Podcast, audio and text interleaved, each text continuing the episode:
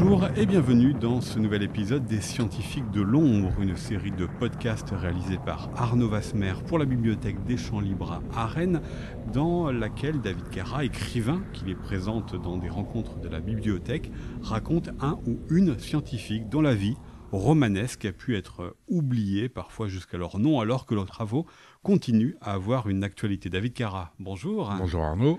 Aujourd'hui, une astronome anglo-américaine qui a été euh, l'une des premières à dire que les étoiles étaient composées euh, d'hydrogène et qui a dirigé à partir de 1956 le département d'astronomie de Harvard.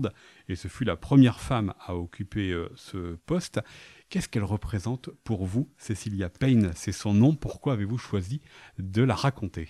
Alors, j'ai choisi de raconter Cecilia Payne parce qu'elle illustre, à mon sens, parfaitement deux choses. Un, la première, c'est la l'injustice qui a été faite aux femmes par la science pendant très longtemps et qui consiste euh, à penser qu'elles étaient incapables d'apporter des contributions, ou en tout cas à les laisser les apporter, mais à ce que les hommes se les attribuent. Ça, ça a été euh, malheureusement très fréquent, très fréquent dans les années 20, parce qu'en plus, ça a été une période euh, très effervescente au niveau de la recherche scientifique, et puis parce que ça illustre ce que le père de la méthode scientifique, Alazen, dont on aura l'occasion de parler, qui était un scientifique du monde arabo-musulman, euh, avait évoqué dans, les, dans ses, théories sur la méthode scientifique qui consistait à ne pas laisser l'autorité l'emporter. Donc la vie de Cecilia Payne et d'autres femmes à cette époque-là l'illustrent parfaitement.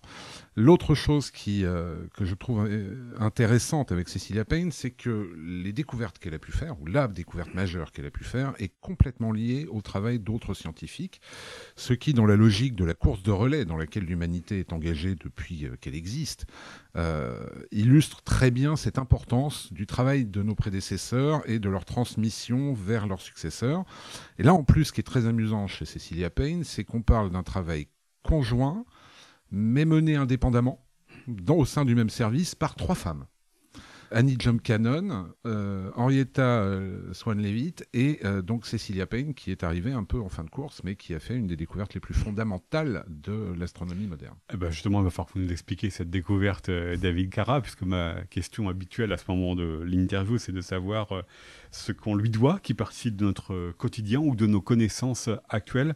Je l'ai dit, c'était la composition des étoiles. C'est ça qu'elle a euh, bah, justement prolongé par rapport aux, autres travaux et qu'elle a découvert un peu seule contre beaucoup. Alors, euh, seule contre tous, même à l'époque, puisqu'en fait, on croyait à cette époque-là que les étoiles étaient composées sensiblement des mêmes matériaux que la Terre, mais simplement portées à incandescence. Voilà, le principe général, c'était ça. Elle va réussir à déterminer, grâce à la spectroscopie, que euh, les étoiles sont composées en majorité d'hydrogène et d'hélium. Ce qui est, véritablement le point de départ de l'astrophysique moderne. C'est elle qui a posé ces bases-là. Et pour ce faire, elle s'est appuyée donc sur les travaux d'Annie Jump Cannon dont j'avais parlé tout à l'heure et qui méritera un épisode euh, très spécifique. Euh, à l'époque, euh, ça, rejoint l'histoire de Cecilia Payne. C'est une jeune femme anglaise qui se passionne très vite pour les sciences, qui bizarrement va d'abord s'intéresser à la botanique et puis qui un jour va assister à une conférence d'Arthur Eddington. Alors Eddington, c'est l'astronome qui a euh, validé la théorie d'Einstein de la relativité en allant photographier une éclipe de soleil pour mesurer et véritablement voir la distorsion de la lumière autour de, l'astre. Et puis, euh, mais qui va pas pouvoir, hein, Cécilia Payne, devenir astronome en Angleterre parce qu'elle n'a pas le droit c'est au moins c'est carré. Alors qu'aux États-Unis, elle a le droit et c'est la raison pour laquelle elle choisit ce pays. Absolument. Aux États-Unis, elle peut le faire et donc elle va partir pour les, pour les États-Unis et elle va rejoindre le département de, de, Harvard où elle va rencontrer un monsieur qui s'appelle Pickering qui euh, a la particularité d'être à la fois un astronome euh, renommé mais de ne faire travailler que des femmes. Au sein de son groupe de travail, ses collègues vont avoir euh, un terme un peu méprisant pour parler de ça, puisqu'ils vont parler du harem de Pickering. Alors, on pourrait lui porter crédit d'avoir fait travailler des femmes dans un domaine dans lequel, on, globalement, on ne croirait pas après. On pourrait aussi lui faire un peu le procès de dire qu'elles étaient beaucoup moins payées que les hommes. Et que c'est sans doute pour ça qu'il avait euh, fait appel à elles. Euh, et donc, ces femmes-là classifiaient les étoiles par leur spectre. Le spectre de, de, la lumière, quand vous polarisez la lumière, vous allez la décomposer, comme quand vous voyez un arc-en-ciel. Vous allez aller du rouge au violet, et puis au milieu, vous allez avoir toutes les couleurs, justement, euh, possibles, et puis vous allez avoir ce qu'on appelle des raies d'émission. C'est-à-dire que ce ruban de dégradé de couleurs va être barré par des petits traits, plus ou moins petits, plus ou moins larges, euh, qui correspondent en fait aux éléments qui émettent cette lumière.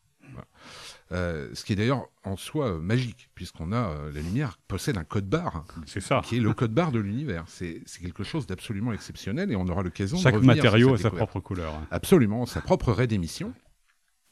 Et donc, Cecilia Payne va arriver alors que Annie Jump Cannon classifie les étoiles depuis des dizaines d'années. elle en classifie à peu près 5000 par mois, ce qui est gigantesque. Et puis, la question qui va se poser, c'est oui, mais à quoi ça sert? Et Cecilia Payne est une, femme qui est extrêmement curieuse et qui a vraiment une, structuration d'esprit éminemment scientifique, qui s'est d'ailleurs euh, très vite vue quand elle était enfant, puisque à l'école, elle avait organisé une expérience en montant deux groupes avec ses, camarades, un groupe qui priait pour le succès et un groupe qui ne priait pas. Et elle s'est rendue compte, après étude, que ceux qui ne priaient pas avaient eu plus de succès dans leurs entreprises que ceux qui, priaient. Donc à partir de là, elle a décidé de devenir agnostique. ce, qui est, ce, qui est, quand même déjà, elle était jeune. Donc cette jeune femme va s'interroger sur, euh, c'est bien, on classifie le spectre, mais ça veut dire quoi précisément? Qu'est-ce qu'on peut en tirer comme, euh, comme enseignement? Et euh, elle va écrire une thèse, elle a 25 ans, elle va écrire une thèse qui s'appelle Des atmosphères stellaires.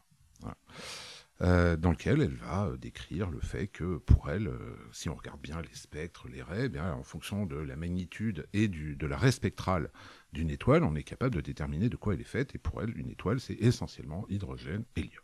Ce qui est, pour nous, ça paraît basique. Mais ce qui est une, enfin, une véritable euh, première dans son temps de le dire, de l'affirmer et finalement euh, de le dire contre les autres. Alors, euh, de le dire contre les autres, au début, c'est pas forcément contre. Elle le dit finalement avant les autres, mais elle va se heurter effectivement à l'absolue conviction que, bah non, c'est la Terre en chaud, hein, une étoile. Voilà. C'est ça, l'idée, c'est ça. Il y a un nom qu'il faut introduire à présent euh, dans l'interview euh, David Carra, c'est Henri Russell, puisque bah, savoir que les étoiles étaient composées d'hélium et d'hydrogène, parfois c'est attribué plutôt à lui qu'à elle. Quelle en est l'explication? Alors là, on va, on va quand même rendre à César ce qui, euh, ce qui lui appartient. C'est-à-dire que effectivement, certaines personnes ont décidé que c'était Henri Russell qui avait découvert la composition des étoiles, ou du moins la base de la composition des étoiles. Parce qu'il l'a constaté lui aussi. Alors, il l'a constaté lui aussi, mais il l'a constaté quand même bien plus tard, euh, puisqu'il l'a constaté quatre ans après euh, Cecilia Payne. Cecilia Payne, elle va faire relire euh, à Henri Russell sa thèse avant publication, et Russell va lui dire non,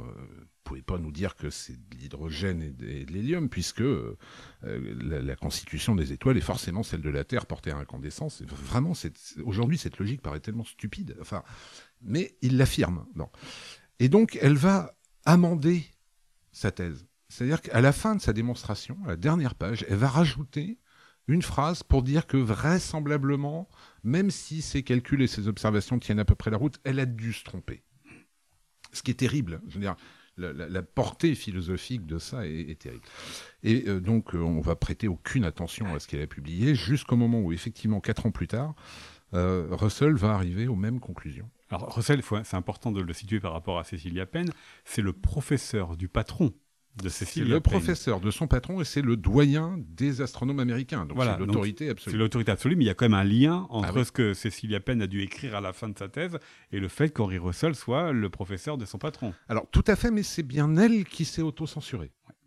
on lui a pas dit. On l'a pas demandé. On lui a pas demandé de le faire. C'est elle qui s'est auto-censurée écrasé par le poids de l'argument d'autorité, mais par contre, on, ne lui a pas imposé cette phrase. Et ça, a aussi une importance euh, par rapport à la, morale de, cette histoire. Russell va arriver en 1929 exactement aux mêmes conclusions. Il va se rappeler avoir lu effectivement cette, euh, cette thèse, et il va avoir, ça il faut vraiment le porter à son crédit, il va tout de suite attribuer la paternité à Cecilia Payne il confirme finalement euh, ce qu'elle a trouvé. Il confirme ce qu'elle a trouvé, et ça n'est que par ce, sexisme ambiant que certains ont décidé que c'était une découverte de Russell. Mais Russell lui a tout de suite dit non, c'est Cecilia Payne qui a fait ça. Et Cecilia Payne, bien des années plus tard, a, déclaré qu'elle avait, euh, qu'elle aurait jamais dû céder à l'argument d'autorité, et que cette fameuse phrase qu'elle avait rajoutée à la fin de sa thèse euh, était l'illustration absolue de l'anti-science. C'est-à-dire que euh, on ne cède pas à l'autorité, on ne croit pas sur parole, et on doit démontrer et prouver. Et quand on a raison, même seul contre tous, ben on doit rester fidèle à ses convictions, quel qu'en soit le risque. ce qu'elle disait. Alors évidemment, elle risquait pas sa vie comme d'autres au, cours de l'histoire ont pu, ont pu la risquer. Mais il faut bien réaliser qu'en 1925, cette jeune femme qui a, enfin, qui a 25 ans à l'époque, puisqu'elle est née en 1900, ben, a eu raison avant tout le monde. Ça, c'est en 1925, euh, parce que finalement, depuis le début de l'interview, euh, David Cara, vous euh, nous racontez que Cécilia Penn, en tant que femme, donc elle n'a pas pu faire carrière en Angleterre, elle est partie aux États-Unis, qu'elle était dans un service où il y avait beaucoup de femmes parce que peut-être on les payait moins, que ça a compté dans la reconnaissance ou dans l'absence de reconnaissance en 1925, sauf que 26 ans plus tard, en 1956, elle en arrive quand même à diriger le département d'astronomie de Harvard. Qu'est-ce qui s'est passé? Une révolution des mœurs Ou est-ce qu'elle a fait euh, d'autres découvertes Ou est-ce qu'elle a euh, eu une autre aura au sein du monde scientifique pour atteindre ce poste aussi prestigieux et important des connaissances? Il n'y a pas eu un événement, je dirais, euh, fondateur de ça. Il y a eu, dans les années 50, une espèce de mouvance qui a consisté à dire on va quand même accorder à certaines femmes la reconnaissance de ce qu'elles nous ont apporté ce qui est arrivé avec euh, Cécilia Payne, c'est qu'elle a, continué, euh, elle a poussé, elle s'est pas arrêtée à dire ça y est, c'est de l'hydrogène et de l'hélium. Non, non. Euh, elle a travaillé sur les novas, elle a travaillé sur la magnitude des étoiles, elle a étudié le nuage de Magellan pendant, plusieurs décennies pour réussir à, créer des catégories d'étoiles en partant de celles qu'avait créé le, entre le harem de Pickering, Annie Jump Cannon. Donc elle a fait progresser véritablement un aspect de la science qui était nouveau. C'est-à-dire, encore une fois, l'astrophysique démarre avec elle.